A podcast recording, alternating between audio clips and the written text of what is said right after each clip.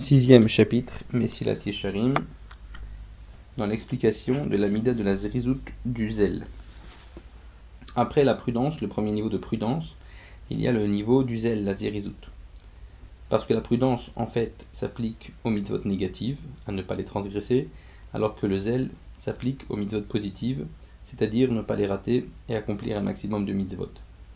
Comme il est dit dans le pasuk, Sur Mera va top, éloigne-toi du mal et ensuite fais le bien. Le sujet de la zérizout, donc du zèle, c'est quoi?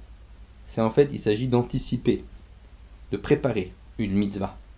Ne pas rentrer dans la mitzvah d'un coup comme ça, mais l'anticiper, y penser avant, et en fait préparer le, meilleur terrain possible à l'accomplissement de la mitzvah pour qu'elle soit faite de la meilleure, manière qui soit, et la terminer, ne pas la commencer sans la terminer. Comme c'est marqué Zrizi Magdimim la mitzvot, les gens zélés se préparent à la mitzvah. Ne laissent pas traîner une mitzvah. Car, il dit le Ramchal, que de même qu'il faut beaucoup d'intelligence pour se sauver donc du Yetzerara, euh, du mal, pour pas le laisser se mélanger dans nos actions, penser par l'action, aussi il faut beaucoup d'intelligence, beaucoup de vision pour mériter les mitzvot, pour ne pas les perdre. Parce que de même que le Yetzirara essaye de nous faire faire des averot de shalom, il essaye aussi de nous empêcher d'accomplir les mitzvot qui se présentent à nous. Et si on ne s'accroche pas, on ne fait pas l'effort nécessaire, on ne méritera pas d'accomplir la mitzvah.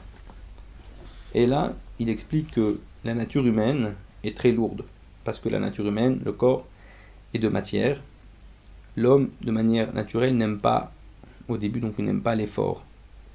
Alors que celui qui veut mériter d'être Eved Hashem, c'est-à-dire un serviteur d'Hachem, il n'a pas le choix, il est obligé de lutter contre sa nature, contre ses instincts, parce que s'il se laisse aller à son corps, à sa lourdeur, alors il ne réussira pas, il ne réussira pas dans le service divin.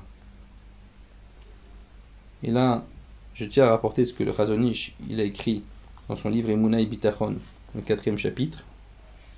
Il dit là-bas le que les livres de Moussar ont listé les mauvais traits de caractère, colère, orgueil, désir, honneur, radinerie, etc. Mais le, mais dit qu'en fait à la base, il n'y a qu'une seule bonne mida, une seule mauvaise mida, un seul bon trait de caractère et un seul mauvais. C'est quoi le seul, la seule mauvaise mida? C'est de se laisser aller à sa nature.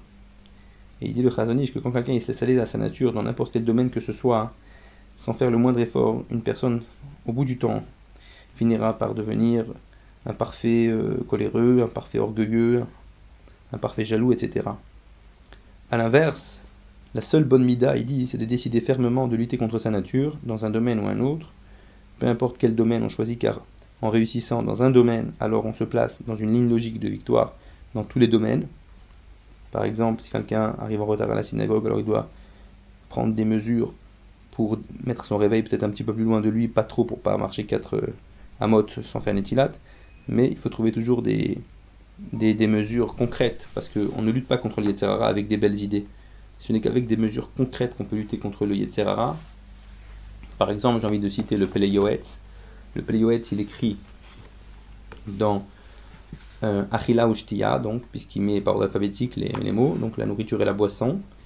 Il dit Sheken Kadvu Amekubalim, comme ça on écrit donc les Mekubalim, donc les Mekubalim c'est les sages de la Kabbalah, que tout ce que quelqu'un en Chol, donc à part les Shabbat, Yom Tov, les jours comme Rosh Chodesh, les jours enfin Chol, tout ce que quelqu'un rajoute de nourriture et de boisson par rapport à ce qu'il a besoin pour vivre, eh bien il rajoute de la force dans l'impureté dans son Yetzerara, il en fait nourrit son ennemi qui est son Yetzerara, et après il ne faut pas s'étonner que le Yetzerara sera plus fort. Parce qu'il y a, qu'on le veuille ou non, une impureté dans la nourriture, et cette impureté on peut la casser avec une bonne kavana, comme dit le Harizal, l'essentiel du Roi HaKodesh dépend de la kavana dans la bracha, en pensant à tous les mots d'Abracha, surtout le nom d'Hachem, mais aussi à la quantité qui est ingurgitée, euh, et c'est ça qui permet donc de se limiter dans ce domaine-là, et de pouvoir ensuite prendre le dessus sur le Yetzerara. Il faut réserver donc toutes les, les, les Seudat Mitzvah à des Shabbatot, des Yamim Tovim, des Rosh Rodashim, voilà, c'est une parenthèse du Pele Yoetz. Et comme il dit le Ravad, il ramène que même quand on mange un, repas qui nous est très agréable, laisser un peu, un tout petit peu même dans l'assiette, même pas beaucoup, un tout petit peu, c'est considéré comme quelque chose de, un gros effort dans ce domaine-là. Et ça casse le Yetzerara. Comme dit le Shulchan Aruch, celui qui veut en fait soumettre son Yetzerara doit toujours énerver le Yetzerara, c'est-à-dire là où il a envie, savoir le priver pour s'habituer à se soustraire à la volonté du Yetzerara. Je reviens donc au, Ramchal. Donc la nature humaine est très lourde. Et il est marqué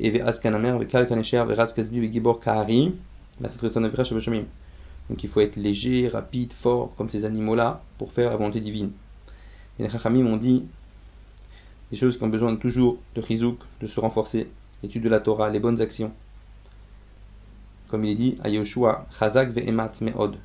Renforce-toi beaucoup, lishmor la pour garder toute la Torah que Moshe, mon serviteur, Hachem dit, que Moshe, mon serviteur, t'a ordonné.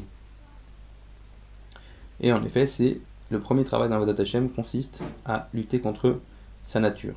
Et il faut y aller évidemment progressivement, progressivement, parce que c'est que comme ça qu'on réussit. Comme dit le Gan de Vilna, j'ai entendu en son nom du de pourquoi le Haron, le, est fait de demi-mesure, pour dire que dans la Vodat Hashem, il faut, il faut y aller donc à petits pas, et aussi il faut se casser, parce qu'une demi-mesure, ça, ça fait, ça donne l'idée de quelque chose qui, se, qui est cassé. Il faut casser sa nature, comme on vient d'expliquer. Ensuite, là, donc la, la c'est-à-dire la paresse, faut savoir, il dit que bien qu'il ne fait pas du mal de manière positive, le, euh, celui qui est en fait fainéant, en vérité, il fait du mal de manière passive. Il fait le même mal que quelqu'un qui le ferait de, manière positive. Lui, il le fait par sa passivité euh, aussi, ce mal-là. Il faut pas croire qu'en étant feignant, on ne fait rien de mal. C'est pas vrai. Ensuite, il explique que euh, quelqu'un qui se fatigue pas suffisamment, euh, n'étudie pas suffisamment, va, permettre des choses interdites, va interdire des choses permises, etc. etc. Et si encore ça s'arrêtait là, ça va, mais il veut absolument comprendre, donc il va inventer des choses fausses dans l'interprétation de la Torah. Ensuite, il dit, on voit plusieurs fois que un homme, il a pris la décision de, bien agir, mais après, ça, ça paraisse l'emporte et il retombe. Et si on demande au feignant pourquoi tu agis ainsi, il te viendra avec des, des preuves, des, des, psukim et des raisonnements qui, qui en fait justifient son, son manque d'entrain dans, dans, dans la voie d'Hachem. Et il ne voit pas en fait que ce qui, le subconscient qui a derrière tout ça, c'est parce qu'il ne veut pas agir, alors il justifie par des arguments qui sont en fait qui naissent de son subconscient et pas de sa recherche de, de la vérité.